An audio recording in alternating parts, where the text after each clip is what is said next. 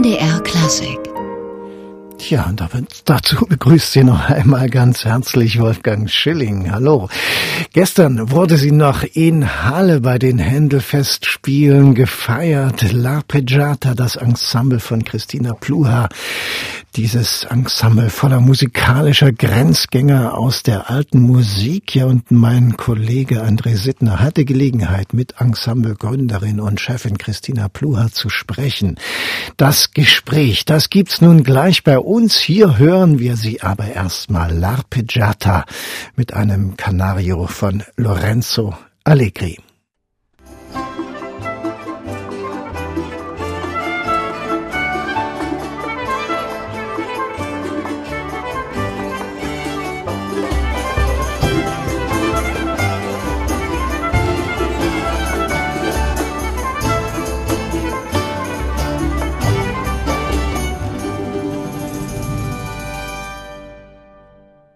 Frau Bluha, La Bejata steht wie kein anderes alte Musikensemble für das Brückenschlagen hin zu anderen Genres, dem Jazz vor allem, aber auch immer wieder zur Folklore, also zu überlieferter Volksmusik.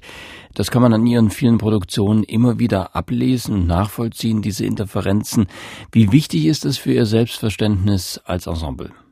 Ja, das ist natürlich ein Thema, mit dem ich mich seit vielen, vielen Jahren äh, beschäftigt äh, habe. Ähm, in der alten Musik basiert die Forschungsarbeit äh, darauf, dass wir in die Bibliotheken gehen. Wir schauen uns Manuskripte an, wir informieren uns, wie man diese, diese Musik äh, aufführen kann. Und dann gibt es parallel dazu eine andere Art von alter Musik, möchte ich sagen. Das ist die eigentlich ungeschriebene alte Musik, die traditionell überliefert wurde. Ja.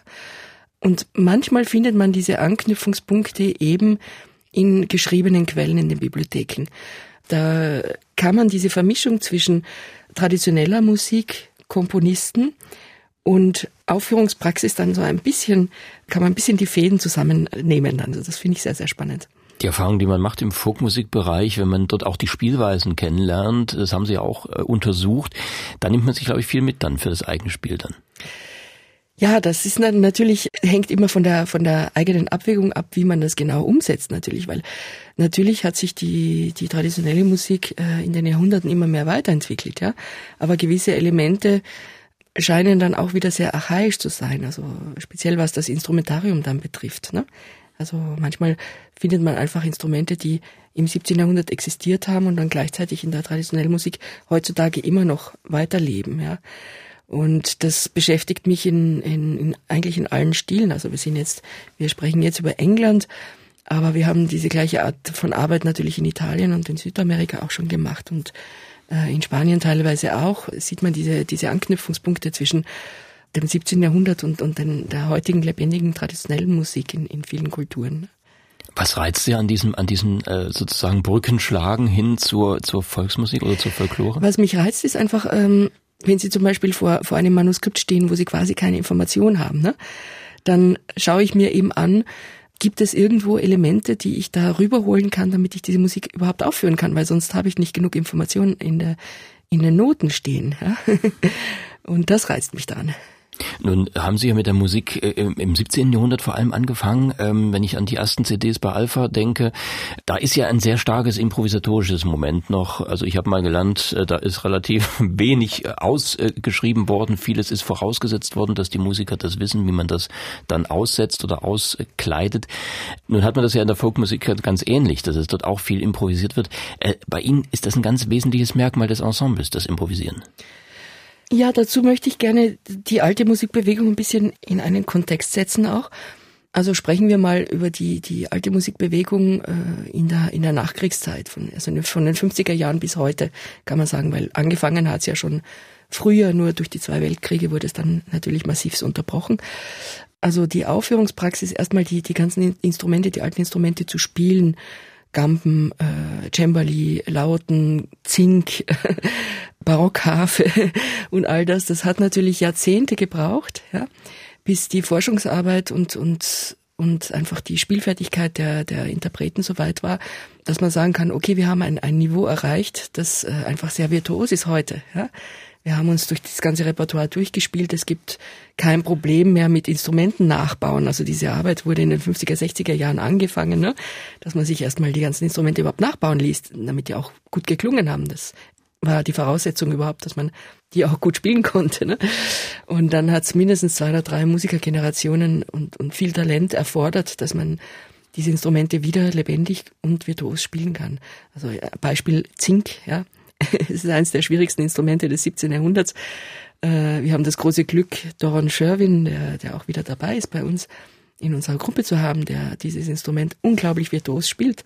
Aber hören Sie sich mal die Aufnahmen von den 60er Jahren von Singenisten an. Also das war wirklich ein langer Weg. Und wie ich dann mein Ensemble gegründet habe, vor jetzt fast 20 Jahren schon, wollte ich Improvisation einfach in den Vordergrund auch stellen, ja, weil bis dahin haben wir interpretiert, ja. Wir wussten natürlich, dass Improvisation ein ganz wichtiger Teil der Aufführungspraxis damals im 17. Jahrhundert war, aber äh, man hat sich noch nicht wirklich beschäftigt damit in der alten Musik. Und das habe ich in meiner Arbeit einfach immer äh, auch in den Vordergrund gestellt, weil, wie Sie sagen, es ist nicht immer alle Informationen in den Manuskripten da. Das heißt, man muss einfach improvisieren können. Und je größer der Anteil an Improvisation in einem Konzert ist, desto zeitgenössischer wird diese Musik natürlich, ja, weil das ist der Musiker heute, der in der Sprache der alten Musik improvisiert, aber es ist seine Musik. Ja, es ist keine Interpretation, es ist wirklich eine, eine Kreation auf der Bühne dann. Und dadurch kann man natürlich sehr gut mit dem Publikum von heute auch kommunizieren denke ich. Ja, weil Sie gesagt haben, es ist eben im Stile der alten Musik improvisiert. Das heißt, man muss ein gewisses Regelwerk schon beherrschen, wie man improvisiert. Also man kann nicht einfach sagen, ich mache jetzt wie Jazzer äh, einfach drauf los und äh, das muss man schon wissen, wie es geht.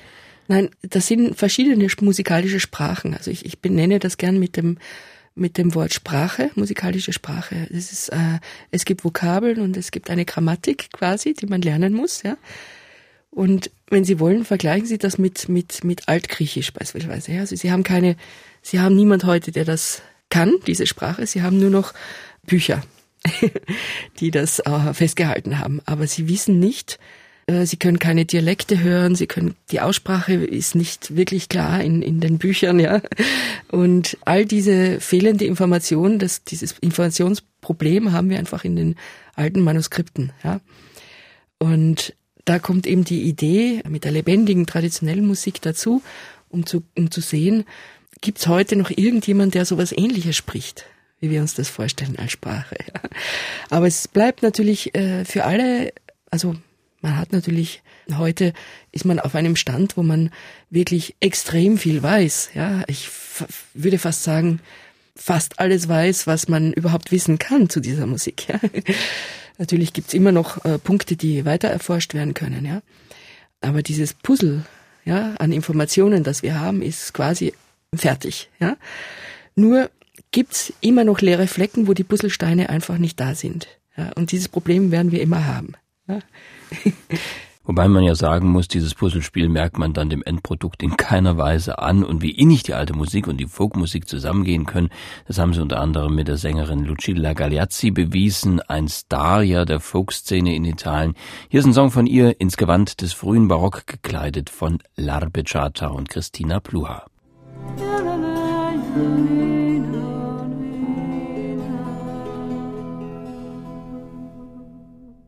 Lucilla Gagliazzi und L'Arpeggiata, ein wunderbarer Ausflug aus der alten Musik in die Folksparte mit den entsprechenden Interferenzen, die sich da ergeben. Christina Pluha, die Leiterin von L'Arpeggiata, gerade hier in Halle bei den Händelfestspielen aufgetreten und wir haben übers Brückenbauen gesprochen. Da gibt's ja auch die sehr intensive Brücke bei Ihnen immer wieder zum Jazz. Sie hatten das Improvisieren erwähnt und die Sprache der alten Musik, die man zuvor beherrschen muss, wenn auch nicht alle Dialekte verfügbar sind. Aber man hat das Vokabular und die Grammatik, wie Sie sagen, und kann dann ja sozusagen anfangen, dann auch eigene Sätze und Gedanken draus zu bilden. Ist das richtig? Genau, das ist richtig so. Nur was Sie nie wissen werden, wie gesagt, ist, ob die Aussprache richtig ist.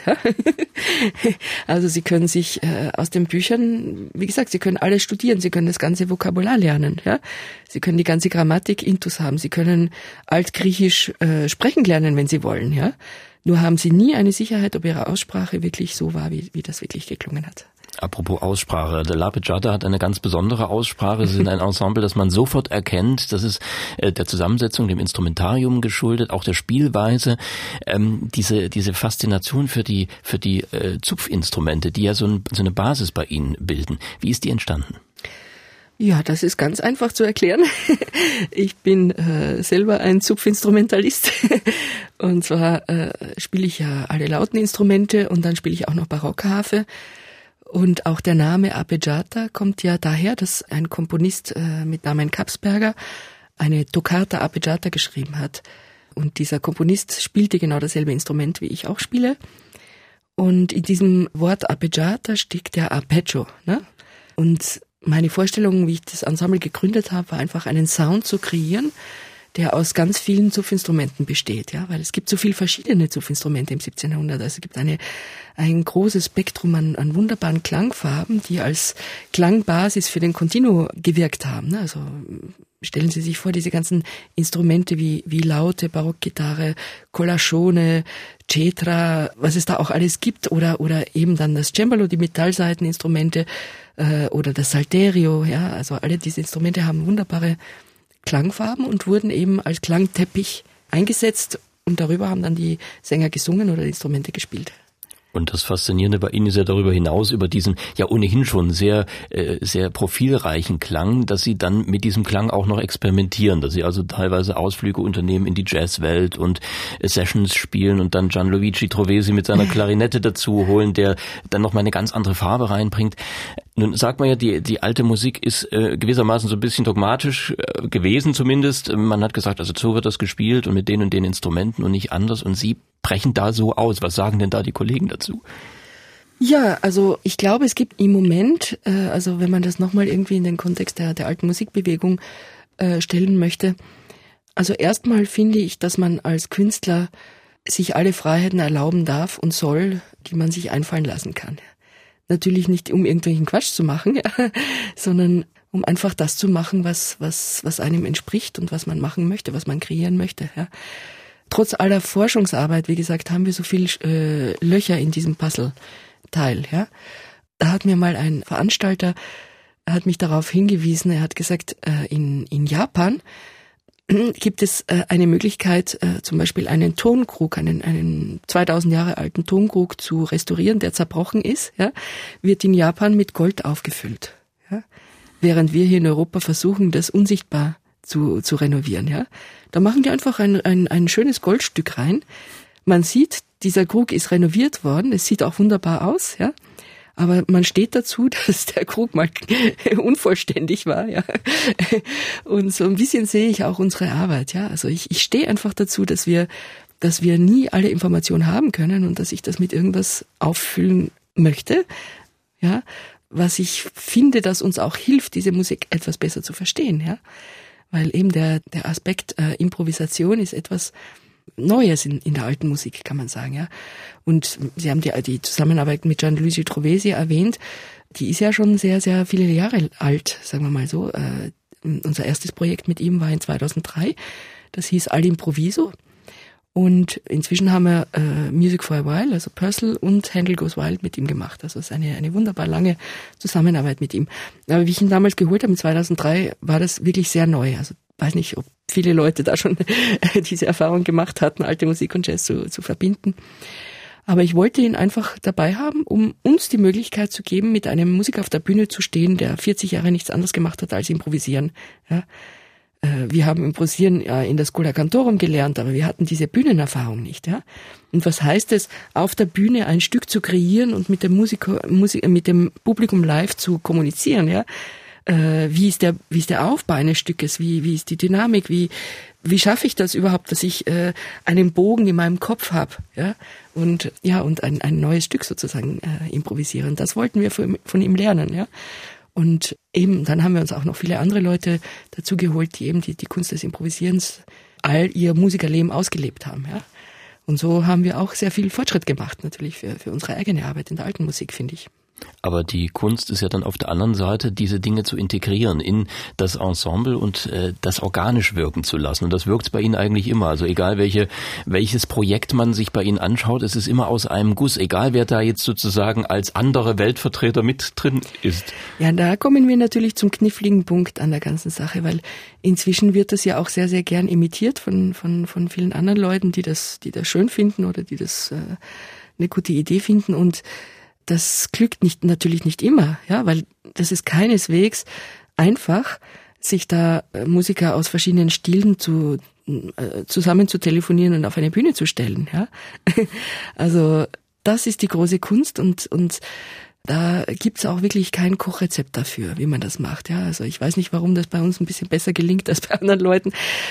Wenn ich so ein bisschen versuche, ein, ein, ein Rezept dafür zu geben, ist erstmal, dass die Musiker alle absolut großartig sind, ja. Und dass ich mir auch immer Musiker oder Sänger hole, die ein, ein unglaubliches, eine unglaubliche Offenheit haben anderen Musikstilen gegenüber. Also die meisten Musiker, die bei uns mitspielen, die können nicht nur einen Stil, ja.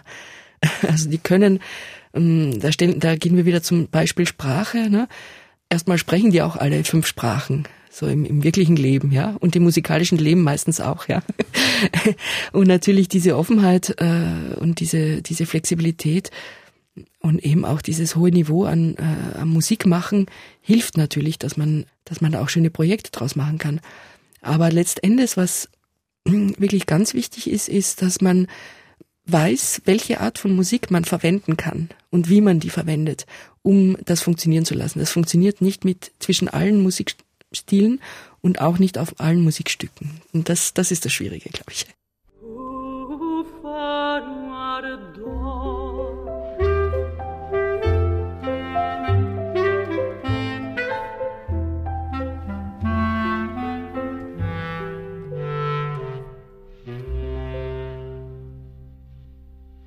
Die wunderbare Nuria Real, auch mit ihr verbindet La Bejata eine lange und erfolgreiche Zusammenarbeit und mit dabei für die Jazzfraktion der Klarinettist Gianluigi Trovesi, am Klavier Francesco Turisi und am Zupfbass Boris Schmidt.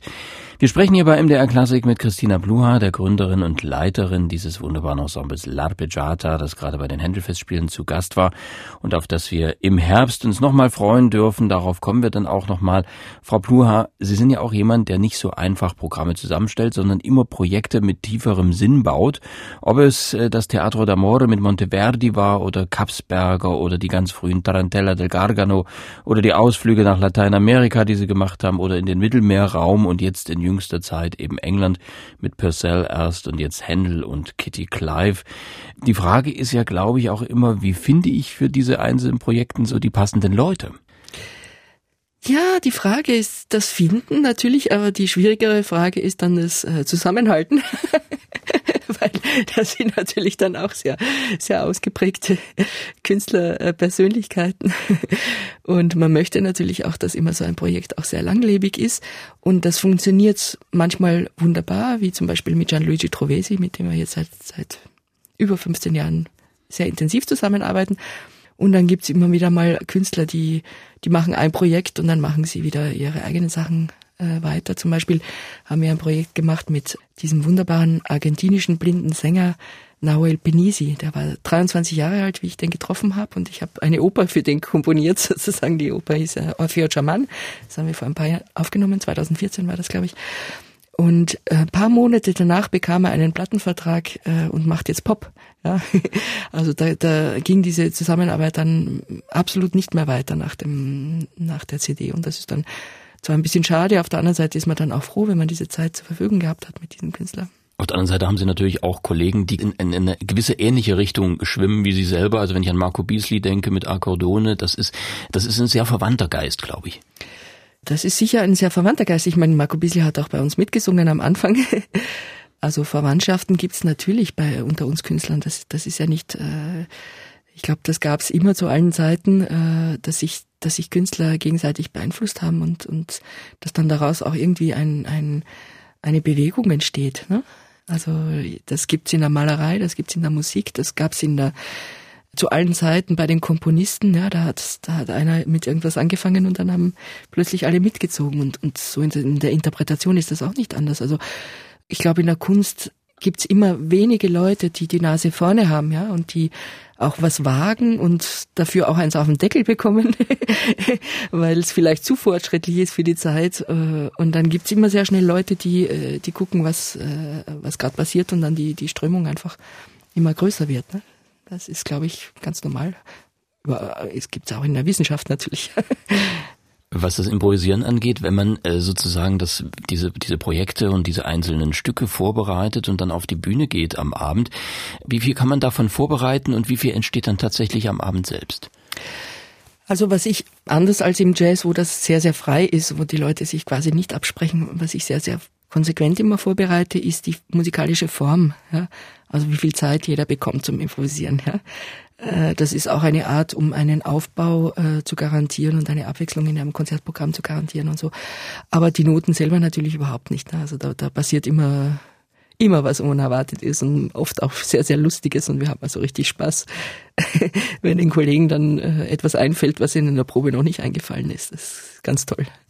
Bringt das auch eine besondere Nähe zum Publikum? Ich glaube, bei Ihnen ist das Publikum auch ein, ein besonderes, also nicht ein besonderes Publikum, sondern es geht besonders mit, weil die, glaube ich, auch merken, wie da Dinge entstehen auf der Bühne.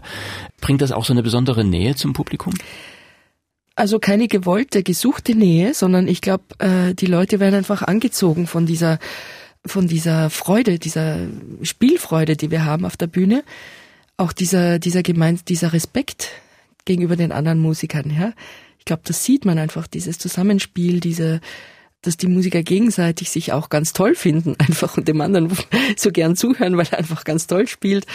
Und eben, dass das Ganze sehr spontan ist, eben weil, weil eine gewisse, ein gewisser Aufbau festgelegt ist, aber sonst nicht viel festgelegt ist, ja, und, und es immer, immer einfach sehr spontanes Musikmachen bleibt. Ist es auch ein intensiveres Musizieren miteinander, weil gerade beim Improvisieren muss man ja doch sehr genau auch miteinander agieren und aufeinander hören. Also ich denke auch, dass man, wenn man nicht improvisiert, immer sehr genau agieren und aufeinander hören muss. Nur verstecken sich oft Musiker hinter ihren Noten, das ist richtig. Und beim Improvisieren, ja, man muss, man muss 200 Prozent da sein und 200 Prozent auf den anderen hören und äh, und das ist, glaube ich, das, was man einfach sieht und und und hört dann auf der Bühne. Ja. Und im Herbst kommen Sie wieder zu uns hier nach Mitteldeutschland mit einem, ich möchte fast sagen, fast gegensätzlichen Projekt mit Heinrich Schütz, Himmelsmusik. Das ist ein Projekt, das gibt's schon. Wie ist die Idee dazu entstanden? Ja, dazu möchte ich noch gerne sagen, dass ich glaube, es fällt generell äh, den Journalisten und den Plattenfirmen sehr schwer, uns irgendwie in eine Box äh, äh, reinzutun, weil äh, wir da auch immer ausbrechen. Ja? Und als Definition sehe ich Abijata erstmal als altes, alte Musikensemble, ja, mit Schwerpunkt auf 17. Jahrhundert. Das ist die Musik, die ich liebe und der ich mein ganzes Leben gewidmet habe, ja. Und diese Musik, weil eben so, so viel Improvisation in dieser Musik enthalten ist in der damaligen Zeit, hat mich zu diesen etwas freieren Projekten gebracht, ja. Aber das ist nicht so, dass wir nur, nur diese Art von Projekten machen. Wir kehren immer wieder zu, zu, zu alter Musik zurück äh, und haben uns dann eben äh, letztes Jahr äh, zum ersten Mal auch der, der deutschen Musik des 17. Jahrhunderts gewidmet. Äh, das ist auch eine Musik, die ich wahnsinnig toll finde und wahnsinnig schön finde. Und teilweise ist diese, dieses Projekt auch dadurch entstanden, dass Philipp Scharuski einfach dieses Projekt gerne mit uns machen wollte. Also der hat das auch angestoßen. Wir haben das im, im Konzert zuerst gespielt gehabt. Eine Kreation in Utrecht, die wir 2017 gemacht haben und er machte die erste Probe mit uns und hat zu mir gesagt, Mensch, können wir das nicht aufnehmen? und dann habe ich natürlich freudig Ja gesagt, weil er diese Musik auch so wunderschön fand. Und dann haben wir gesagt, ja, jetzt machen wir dieses Projekt zusammen.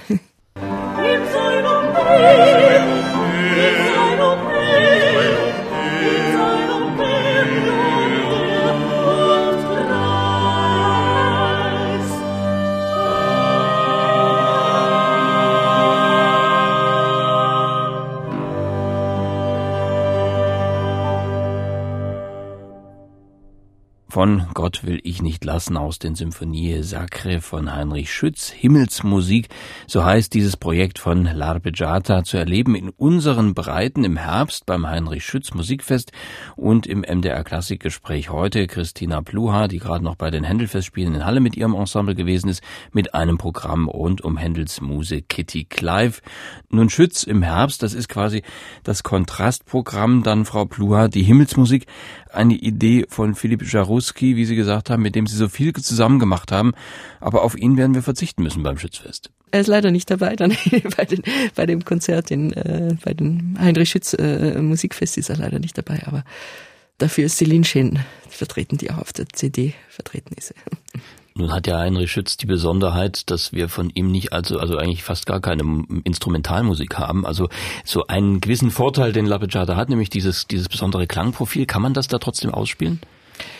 Also äh, das ganz Besondere an, an, an deutscher äh, Musik aus dem 17. Jahrhundert ist, dass so viel Instrumentarium in die Noten reingeschrieben ist. Ja, das ist wirklich sehr, sehr unterschiedlich zu italienischer Musik, wo sie fast gar nichts drinnen stehen haben. Da gibt's nur ein paar Werke.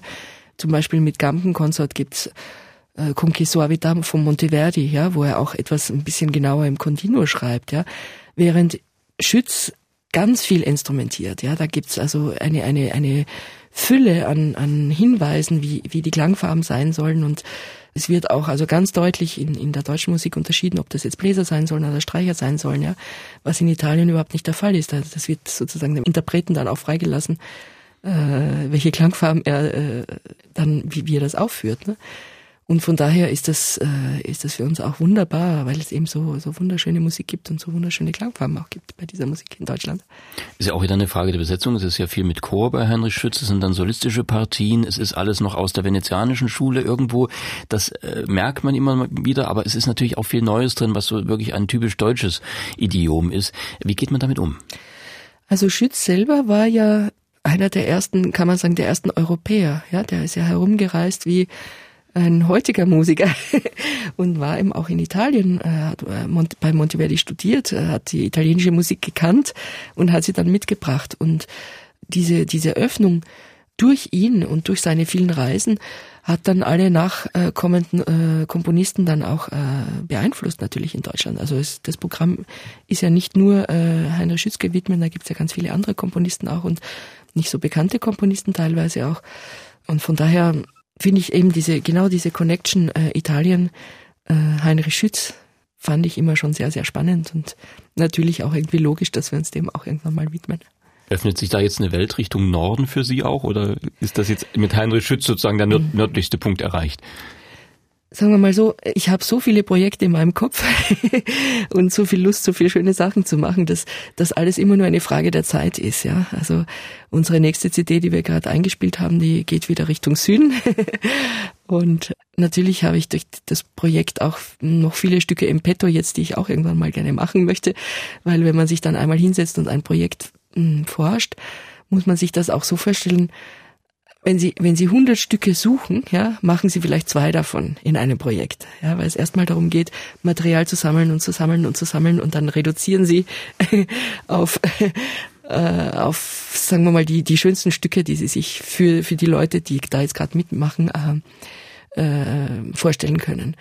Äh, aber wenn man mal anfängt, äh, sich mit einem gewissen Thema zu beschäftigen, dann hat man natürlich auch Lust, da weiterzumachen, weil es, weil es immer viel mehr schöne Stücke gibt, als man dann auf eine CD packen kann. Nun sind Sie im Herbst dann hier beim Schützfest in, äh, also sind ja auch jetzt hier in Halle bei Händel äh, am historischen Ort, bei Schütz dann auch am historischen Ort. Wie wichtig ist das, dass man sozusagen auch erlebt, in welchen Räumen solche Musik geklungen hat? Das ist natürlich sehr, sehr spannend, ja. Also das inspiriert natürlich extrem. Das ist äh, aber auch ein, ein sehr wichtiges Thema generell in der alten Musik, finde ich. Also nehmen Sie mal, um die Frage jetzt wieder mit Italien zu beantworten, die Sie mir gestellt haben, nehmen Sie sich äh, als Beispiel äh, Monteverdis Orfeo, ja, der wurde ja für kein Theater geschrieben und für keinen Konzertraum geschrieben. Der wurde für eine Hochzeitsfeierlichkeit für einen Prinzen geschrieben in Mantua. Und der Raum, der war winzig, ja, da, da waren ein paar Fürsten waren da an, ein paar Aristokraten waren anwesend. Das war kein Publikum von 2000 Leuten und kein Konzertsaal oder kein Riesenopernhaus, ja.